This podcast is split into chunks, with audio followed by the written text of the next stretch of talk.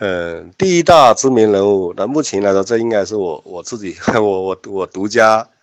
一个研究的结果吧。呃，好像没有人这样提起过。就说这个呃，耶稣耶稣，基督教的这个耶稣，这个教主耶稣，耶稣的话，他是一个四号。为什么这么说呢？呃，因为哈，我们看别的所有宗教的话呢，呃，不管是我们的这个儒释道啊，还是伊斯兰。他通常都把他教主的教主的这种画像，他通常都是一种，呃，尽可能的呃祥和、具足、圆满的这种体现的这样子的特征。因为你，你都都做到不具足、不祥和、不圆满的话，你怎么能做做教主？你这个宗教怎么能行呢？呃，那唯独就是什么呢？他基督教，他恰是相反。那基督耶稣给世人的印象，他就是一种。呃，非常悲情的，非常悲情、非常悲剧的一种形象，呃，他是悲天悯人的这样子，而且的话是非常极度的痛苦，呃，那个那个这样子被钉死在这个十字架上的那种姿势，它是一种赎罪的那种姿势，非常的痛苦。基督教的这个教义呢，它是核心的认为的话，就是我们人，呃，来到这个世界上呢，都是带着这个原罪，呃，都是都是有罪的。人类的始祖，最初，他在伊甸园里面被赶出来，被这个天父啊赶出来。呃，为什么被赶出来呢？就是因为他们有罪，呃，罪就是不好的，就是恶，也就是不好的东西。呃，赶出来之后，那他赶出来作为人类的话呢，他一直都都希望能够回到这个伊甸园。那回到了一定，也就是也就讲人类在基督教的这个核核心，在耶稣的核心的这个理理念里面，他认为说人呢一开始就是缺失的，就是带着这个缺失感来到这个人世间的，而且一直为了为了填补这个缺失感，也就是说他就要救赎赎掉这个罪。所以的话，他像我们讲讲当时呃耶稣，还有他很多的这种他的这种做法，他会刻意的表现出一种。一种独特性，独特，他就是说大家所猜想不到他的这个，他会表现出来，他呃还还会表现出这种一种牺牲，就说呃我是一种受苦者、受害者，我牺牲，我对痛苦的不回避，呃他会对死亡、对痛苦的一种不回避。大家都以为他要去揭穿这种叛徒，或者说惩罚这个谁，但他刻意会表现出一种另外的一种，就是出就出乎大家意料的一种行为出来。这一点的话呢，在耶稣的在事迹里面呢，他是很多的，呃，有很多的相关这种这种东西，就是他出乎别人的意料的这种表这种表现。四号的号码的特征里面有个很大的一个一个一个特征叫做什么？叫牺牲。哎，他四号有一种牺牲精神。他这种牺牲精神呢，又不同于二号。二号他通常来说是物质上的牺牲，那四号他是有的时候会，他会把死亡作为一种，呃，一种非常特立独行的一种，就是说极致的一种东西，就就说连死我都能够作为一种风景，作为一种呃害世惊世骇俗的一种做法，呃。所以讲我不入地狱谁入地狱这个话呢，它虽然是佛家里面的话，但其实的话呢，它用耶稣身上的话是非常贴切的。呃，他就说敢为别人所想不到、出乎意料的东西，他会去标新立异。呃，那就是一种一种非常具有悲情的这种牺牲精神。所以四号他是带有深深的这种这种呃呃，有的时候会自哀自怨，甚至的话自我终结生命的这种，呃。那还有四号呢，是我们我们中国这边的皇帝，呃，这皇帝呢叫做梁武帝，就是南朝的梁武帝。梁武帝他也是一个四号，他是一个非常虔诚的这种呃佛教徒，呃，他这个也有关于他的典故也非常多，但是他确实是一个四号，呃，他在一些这种就说一些呃自我自虐，他有自虐倾向。还也有自我牺牲倾向，还有呢，他的这种出乎别人意料的这种举止做法的话，他这个的话都是具有具有这个四号的一个特质，呃，他还是很很忧郁，还有比较比较容易这种这种哭泣的这种哭下来这种这种特质，呃，一个还一个知名的人物就是我们的大诗人屈原，嗯，端午节刚过，端午节的。呃，那个就因为他的死，那个屈原呢也是一个典型的嗜好，呃，然后所以说屈原他是他是很在意的这种精神上的这种这种一个呃，所以说他嗜好呢他是会比较任性。屈原作为商旅大夫的大夫的这个过程中的时候，呃，他一些东西也是很比较任性，比较随，就说比较。以自己的标准来做，他也所以说他他过于，他过于干净，过于这种这种狭窄的这种这样的话，所以说他的他的这种政敌比较多，那这个也都是一个嗜好特质。还有他屈原的这种这种作品里面能够体现出来，呃，他是具有非常大的这种嗜好特质。那还有一个很典型的就是我们北宋的词人，也是我们福建。武夷山这边的祖籍这边的，呃，就叫柳永，呃，柳柳柳三变，柳永，呃，柳永的词，以柳永的他这个人，呃，都是非常典型的四号的特征，呃，他的他的这个词，确实是写的非常好，像雨霖铃啊这些啊，呃，就是非常的，呃，凄美。我们说过，因为四号呢，他是，呃，内心是非常深邃的。非常非常深邃，所以有的时候在艺术家这个领域，呃，他会很有很有很有成就。另外的话，那就很多会成为这种就是跟宗教有关联的人物，嗯。那接下来的接下来这个这个呃，我们很有名的这个弘一法师，就李叔同，李叔同呢也是一个谥号。那个呃，还有一个就是。那个大，就讲在历史上把它定位为那个我们大汉奸的这个汪精卫，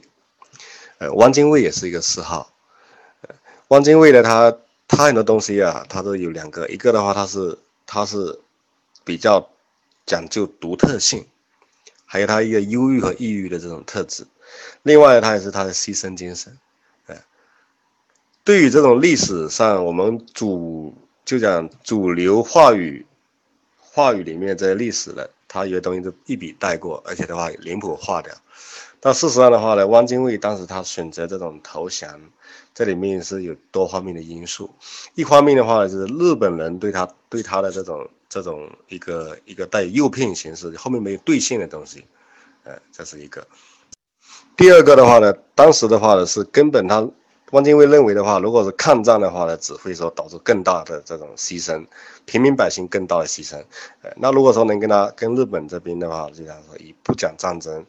呃，那哪怕是做这些让步，或者说做出一点投降的话，至少平民百姓是，呃，那现在就说这个成历史历来都是以结果为来评论这些这些人的，那最终的话对这种汪精卫的评论，他是肯定是已经是定定案了一个。非常大的一个汉奸，但是的话，从他这个整个的心路历程以来，这以来的话，他其实当时是带有说，我我明明知道，因为为什么他不投降，他要抗战到底的话，或者说他要避开这个浑水的话，他跑到什么美国跑哪里去的话，他可以过得非常好。但他当时选择的这这么走这条路的话，他的也就是一句话，他我不入地狱，谁入地狱？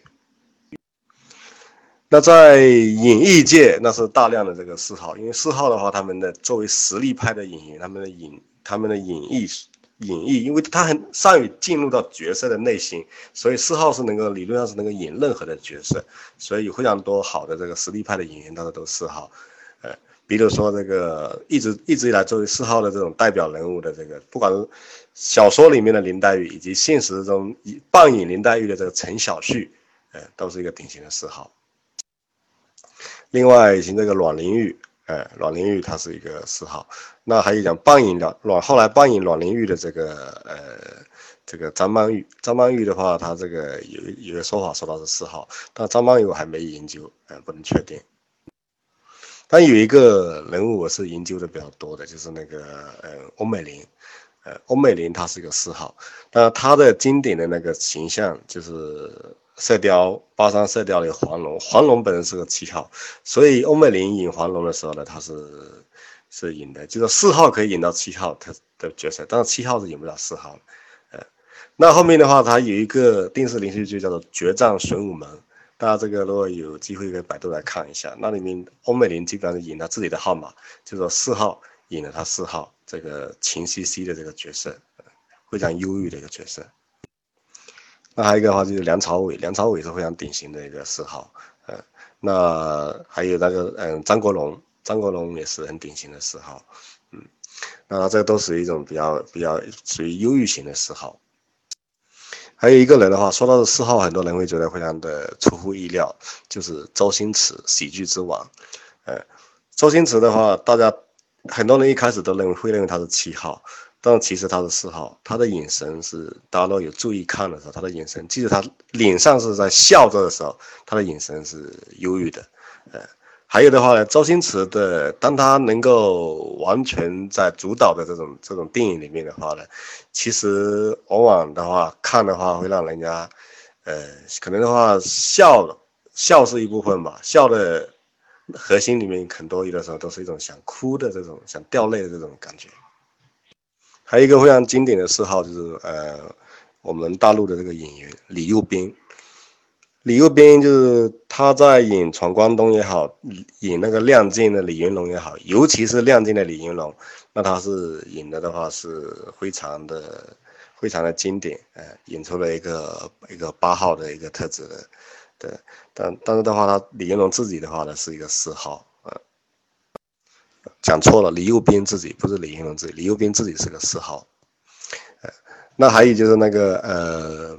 那个主持人，也就是性色彩性格学的这个孟辉，孟辉的话，他也是一个亢奋型的四号。呃，他没有你看不到，通常看不到他的这种忧郁的这种内向的特质。呃，但他其实的话，他是一个亢奋型的四号。在企业界来说的话，四号相对比较少。呃，到这里有一个是应该是呃一个大咖，超级超级大咖是这个人物就是什么？就是就是乔布斯，我们这个乔帮主，乔布斯。呃，那作为苹果的这个真正的这个这个缔缔造人的话，那乔布斯这一个至少来说，目前还是一个不可逾越的逾越的丰碑。呃，乔布斯是一个四号，然后他是属于成长型的四号，他有去到了一号的一些特质。然后最后才会做出这种一方面既能够，呃，独特的这种独特的这种美感的这种品味的这个苹果，同时的话，它的质量跟各种细节能够做得到非常的非常的接近完美。那只有这种呃成长型的嗜好可以做得到。那我们中国的这个呃搜狐的这个老板张朝阳，张朝阳也是一个嗜好，呃，他也是这个忧郁气质的嗜好。呃，像对于诗歌哈，就是在在我们讲的这诗歌这个领域哈，诗歌这个领域的话呢，呃，是可以讲写诗啊是非常难的一件事。这这个像我像我都很有这种体验，我们就是这靠靠不是靠努力能够能够写得好的，像我们都是没有这种方面，这真的要靠天赋。所以真正的诗人的话呢，他是会有大量的嗜好，呃，包括我们那个呃孩子。大海的海孩子，呃，还有顾城，还有这个北岛，呃，陆一河，还有就是讲前一段时间那个过世掉那个史铁生，呃，这些这些人大部分的呃几乎都是四号，呃，还有像台湾的这个三毛跟古龙，呃，武侠小说的古龙，呃，都是四号。我们上次有一次在群里聊的时候，讲到这关于死死。讲到这个死亡的话题，所以我们就讲到了为什么好像诗人也好，诗人也好，一些一些这个艺术家也好，尤其是诗人，他们这个自杀的这个比例很高。那主要是其实的话，对于诗人来说的话，他们就过度，他们因为太太深邃，或者说太一些东西给他解构了，已经已经都不要死亡，他已经已经给他解构，全部解构掉了。所以说，他有的最终他采取的一个终极的东西呢，他就是我们认为不可接受的，但他认为来说是一个很简单的东西。这就是四四号这种。那四号他虽然来说的话呢，这种世俗中做这种成功的企业家或者说大的这种大的官员比较少，但是的话呢，我们的这种非常丰富多彩这种这种艺术生活，嗯，真的要感谢这些四号。如果没有他们的话，我们就没有了，没这么多。因为有了四号的话呢，我们的精神世界、艺术艺术生活呢，非常的多姿多彩。所以说，这点我们要向四号致敬。呃，那今天因为状态也不好，啊，当年出差跟生病，所以呢，今天的分享，呃，这这我自己也感觉不满意。那大家就主要还是结合这个书本，呃，然后。然后呢，更多的哈，我再讲一下哈，我们的在九型人格这个在学的目的是为了用，那用的时候呢，就是说我们通过大量的去分析、去判断，然后产生这种感觉，呃，这分析不是说那种硬性的去去去配比，不像这个，更多的话是一种一种感觉，感觉它可能是某一种号码，呃，这样子，这种感觉怎么培养呢？就是说平时要多去研究这个人。研究人的这种性格，多去研究，呃，慢慢就有感觉了。那今天的分享就到此结束了，嗯，大家早点休息，拜拜。